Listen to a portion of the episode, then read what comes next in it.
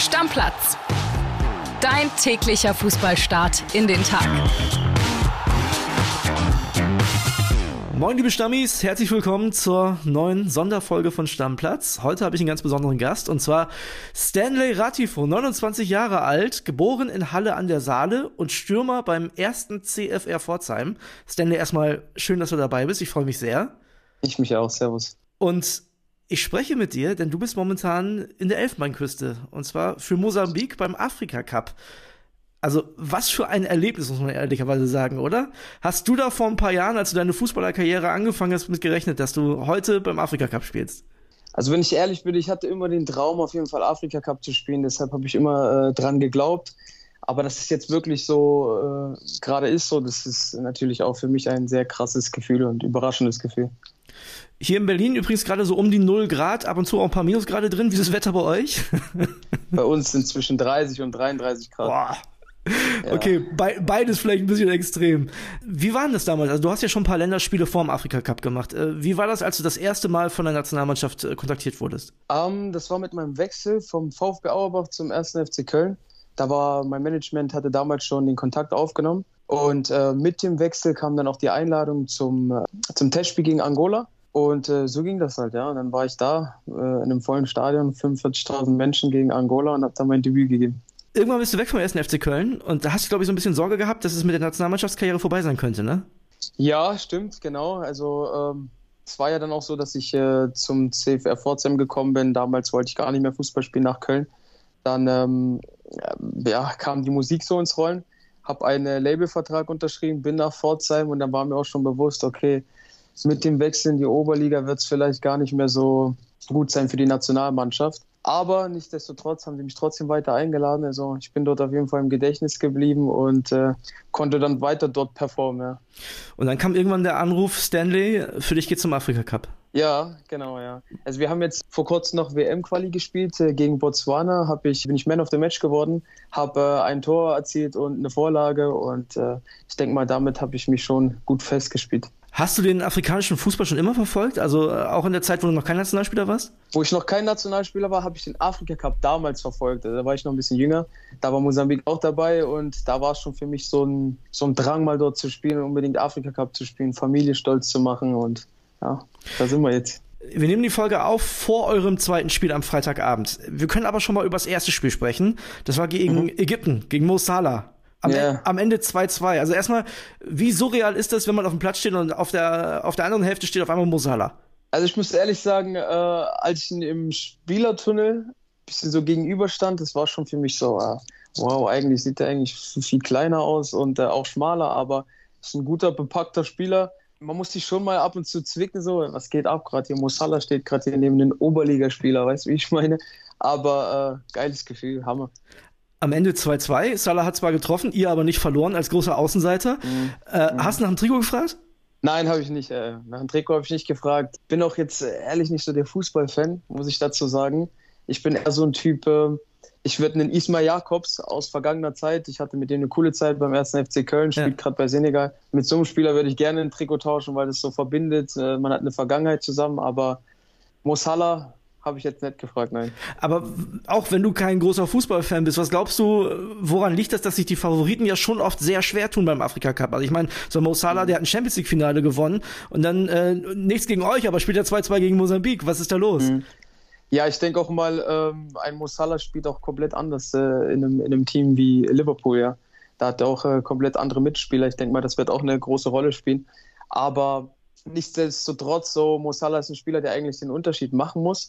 Gegen uns hat das jetzt nicht so gezeigt. Wir haben auch einen starken Verteidiger mit Renildo, der bei Atletico Madrid spielt. Der hat den auch gut, gut, gut im Griff gehabt. Ist es dann von vornherein klar, dass, dass der das machen muss, ja? Ich denke mal, auch für ihn war das so ein, so ein Zeichen wie, hey, Männer, so, ich bin da, ich, ich pack mir den. So, weil er auch dieser Spieler ist von uns. Weißt du, wie ich meine? Ja, so? verstehe. Und das hat er, hat er auf jeden Fall sehr gut hingekriegt man sieht ja immer wieder, dass diese großen Stars, also wie zum Beispiel Salah, auch Mané, äh, wenn es zum Afrika Cup geht, das ist für die überhaupt gar keine Frage. Ne? Auch wenn das mitten in der Saison ist und auch wenn der mhm. dem Club äh, mehrere Spiele fehlt, die sagen, ich bin auf jeden Fall dabei. Das hat einen extrem hohen Stellenwert. Was glaubst du, woran liegt das? Also was, was macht den Afrika Cup so speziell? Was, wie ist die Stimmung vor Ort? Wie kann man sich das vorstellen? Also ich sag mal so, diese Spieler, ich denke mal, das ist ein gewisser Nationalstolz. Ja, die wollen ihre Nationalmannschaft äh, da vertreten, ihre Familien glücklich machen und vielleicht auch äh, für solche Spieler wie ein Sadio Mané oder Mo Salah, die können ihr Preise auch noch abholen. Die können ja was für ihre Karriere noch tun und ich denke mal, dass auch da ein Riesenansporn ist. Aber vor Ort die Stimmung unglaublich. Also hier in Abidjan ist jetzt so, die ganzen Leute sind hier im, im Fieber, also Afrika Cup Fieber. Das ist echt krass. Alle sind happy. Es äh, gibt Leute, die tanzen, die singen. Vuvuzela hört man an Spieltagen. Es ist echt unglaublich. Was würdest du sagen, ist der größte Unterschied zum europäischen Fußball?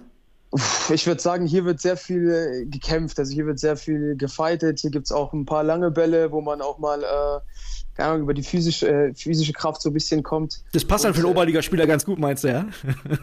ja, also ich bin, ich bin so ein Spieler, ich mag das so. Ich nehme den Kampf an auf jeden Fall, ja. Ne, du, du, also das müssen wir auch noch mal ganz kurz sagen, haben wir gerade gar nicht drüber ja. gesprochen. Du standst auch in der Startelf. Also du hast, äh, ich glaube, ja. knapp über 60 Minuten gespielt, ne? Das heißt. Ja, also, 65. Hast, ja. hast, du deinen, hast deinen Platz da erkämpft auf jeden Fall? Ja, ich denke mal auch, äh, wie gesagt, so, ähm, es war jetzt am, gegen Ägypten, glaube ich, habe ich mein 30. Länderspiel gemacht und äh, das spricht auch, glaube ich, ein bisschen für mich. Also ich habe da jetzt auch die ganze Qualifikationsrunde habe ich jetzt auch durchgestartet und ja, habe mich da so ein bisschen ins Team gespielt. Mal schauen, wie es weiter für mich läuft. Wir warten ja so ein bisschen noch darauf, dass eine afrikanische Mannschaft bei einer Weltmeisterschaft so richtig durchstartet, richtig weit kommt, vielleicht auch mal ins Finale, möglicherweise sogar Weltmeister. Was würdest du sagen, was fehlt da noch? Also, weil Talente sind ja wirklich viele da. Das muss man ja sagen. Es gibt viele, äh, viele Länder, die äh, unglaublich viele Talente haben, aber am Ende reicht für die ganz große Weltspitze noch nicht. Mhm. Warum? Vielleicht, vielleicht liegt es auch an diesem taktischen. Vielleicht liegt es am taktischen. Also ich kann es dir nicht genau, genau sagen, aber vielleicht würde ich sagen, liegt es am taktischen. Dass man da vielleicht ein bisschen mehr zulegen muss.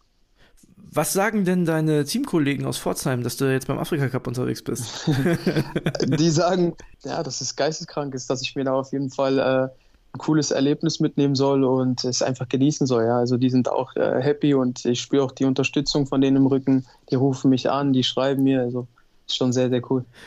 Hast du darüber nachgedacht, wie es weitergeht nach dem Afrika Cup? Ich meine, viel mehr geht ja nationalmannschaftsmäßig nicht. Willst du trotzdem weiterzocken? Ja. Ähm, ich würde gerne alles mitnehmen, was geht, auf jeden Fall. Also Nationalspiele sammeln, das ist auf jeden Fall immer ein Riesenerlebnis, ja. Auch äh, was ich hier alles sehen darf aufgrund der Nationalmannschaft und die ganzen Reisen. Ich will da versuchen, einfach so lange wie möglich dabei zu sein. Du hast ja gerade gesagt, so nach deiner Zeit in Köln hast du eigentlich gar nicht mehr so richtig Bock gehabt, Fußball zu spielen, ne? Yeah, ähm, ja. Also erstens, warum? Und zweitens, wie hast du denn Lust zurückbekommen? Also ich sag mal so, es war halt so, dass ich vor dem Profidebüt stand beim ersten FC Köln ja. und irgendwie hat es dann auch nicht geklappt. Und Zu welcher Zeit war das ungefähr? Ich war ich war 23 Jahre alt, 22, 23 Jahre alt war ich. Wer war Trainer? Und Peter Stöger war damals im Profiteam. Mhm. Genau.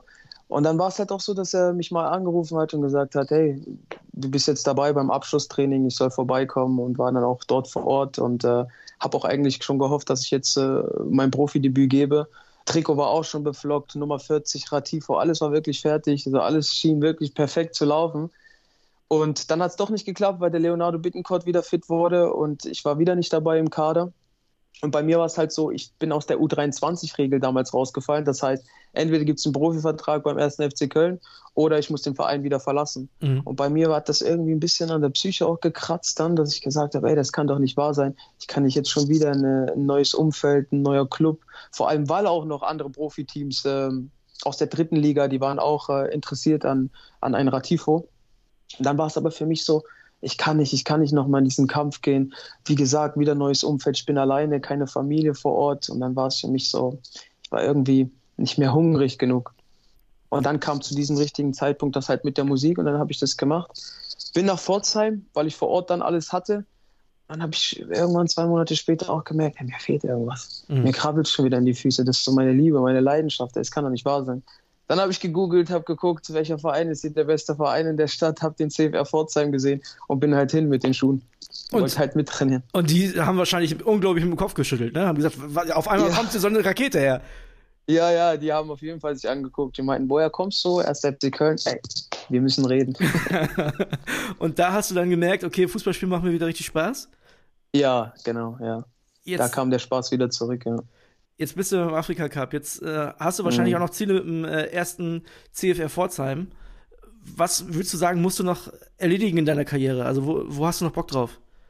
Also ich sag mal so, ähm, mein Vertrag läuft jetzt aus beim CFR Pforzheim im Sommer. Bis jetzt haben wir noch nicht weitergesprochen. Ich glaube, auch jeder äh, respektiert das gerade, dass der volle Fokus auf den Afrika Cup liegt hier. Ich meine, du bist ja noch Und, nicht 35, ne? Du bist 29 Jahre alt, ja, da, kann noch was kommen. Ja, so. ja, wenn was kommt, schauen wir mal. Also, wie gesagt, ich versuche hier einfach gerade jede Minute zu genießen und alles andere, was dann kommt, ist für mich einfach nur noch ein Bonus. Aber ich kann hier gerade meinen Traum leben. Wäre das, wär das für dich eine Option, nochmal Regionalliga oder sogar Drittliga anzugreifen? Oder sagst du, nee, äh, so wichtig ist mir Fußball doch nicht? Es kommt drauf an. Es kommt wirklich drauf an. Also, wie gesagt, jetzt gerade das ganze, weiß nicht, ein volles Stadion, diese Atmosphäre, das macht mir gerade so extrem Bock gerade wieder. Ich merke es so sehr, dass ich gerade noch gar nicht so sagen kann, hey, wie sieht's aus, wenn jetzt was anklingelt, vielleicht mache ich es, vielleicht mache ich es nicht. Ich habe mir noch gar nicht so viel Gedanken drüber gemacht, muss ich ehrlich sagen. Ich bin im Hier und Jetzt. Stanley, du hast das ganze Gespräch über ein Lächeln auf den Lippen und ja. egal, egal welche Entscheidung du triffst, wenn es dich so glücklich macht, wie du jetzt bist, glaube ich, hast du alles richtig gemacht. Ich danke dir, dass du heute im Stammplatz danke. zu Gast warst. Wir machen Deckel ja. drauf und ich drücke dir die Daumen auch fürs letzte Spiel gegen Ghana noch und für alles, was kommt. Danke dir. Dankeschön. Stammplatz. Dein täglicher Fußballstart in den Tag.